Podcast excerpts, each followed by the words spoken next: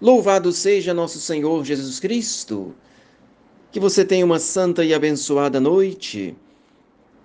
As palavrinhas espirituais, como de costume, só para poder recapitular, para quem não sabe o motivo pelo qual eu mando essas orações diárias, surgiu, na verdade, há um ano atrás, quando antes mesmo de começar esse período conturbado da pandemia, quando na paróquia criei um grupo de WhatsApp e tendo aquela inspiração, talvez querendo imitar São João Bosco, que todos os dias à noite dirigia aos seus jovens as palavrinhas de boa noite, então eu comecei a dirigir aos meus paroquianos umas palavrinhas à noite, sem ter a mínima pretensão, né, de fazer isso de forma contínua ou que pudesse depois criar um certo vínculo com um número maior de pessoas.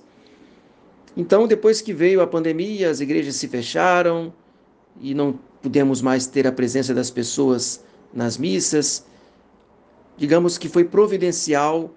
A partir dali, então, as palavrinhas foram motivo de muito consolo para muitas pessoas. E aí eu comecei a gravar à noite, a gravar de manhã, e as pessoas iam agradecendo, pedindo que eu mandasse, que não parasse, enfim. Deus nosso Senhor foi conduzindo dessa forma, né? Porque a pessoa poderia pensar, mas por que, que o senhor não faz um vídeo, não coloca no YouTube? Enfim, eu não tinha nenhuma pretensão de gravar, né, de maneira sistemática essas orações diárias.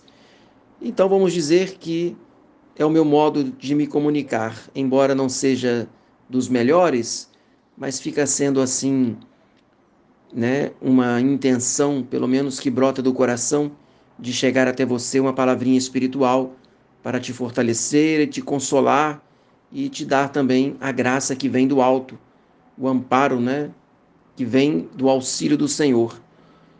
Não podemos desistir, portanto, a luta ela é contínua, e o autor da imitação de Cristo fala que precisamos preparar o nosso fim, porque não adianta ter uma vida longa se não houver uma emenda de vida, quando na verdade uma vida longa aumenta ainda mais as culpas. E não devemos nos preocupar se vamos viver muito, mas precisamos saber se vamos viver bem. Por isso, eu agradeço por você me ouvir diariamente e peço que Nosso Senhor abençoe você e sua família. Por isso quero rezar com você agora a oração da noite. Ó Maria, Mãe Imaculada, olhai benigna para mim, o mais indigno dos vossos filhos. Alcançai-me de Jesus, vosso Filho, o perdão de meus pecados e a graça da perseverança até o fim. Lembrai-vos que vos pertenço, terna Mãe, Senhora nossa, aguardai-me e defendei-me como coisa e propriedade vossa. Amém. Em nome de meu Senhor Jesus Cristo crucificado, vou deitar-me dentro de alguns instantes. Queira Ele guardar-me nesta noite de todos os assaltos do espírito maligno, de uma morte repentina e de todos os males do corpo e da alma, e depois desta vida conduzir-me à vida eterna. Amém. Salvai-nos, Senhor, enquanto estamos acordados e guardai-nos durante o sono, a fim de que vigiemos com Cristo e descansemos em paz.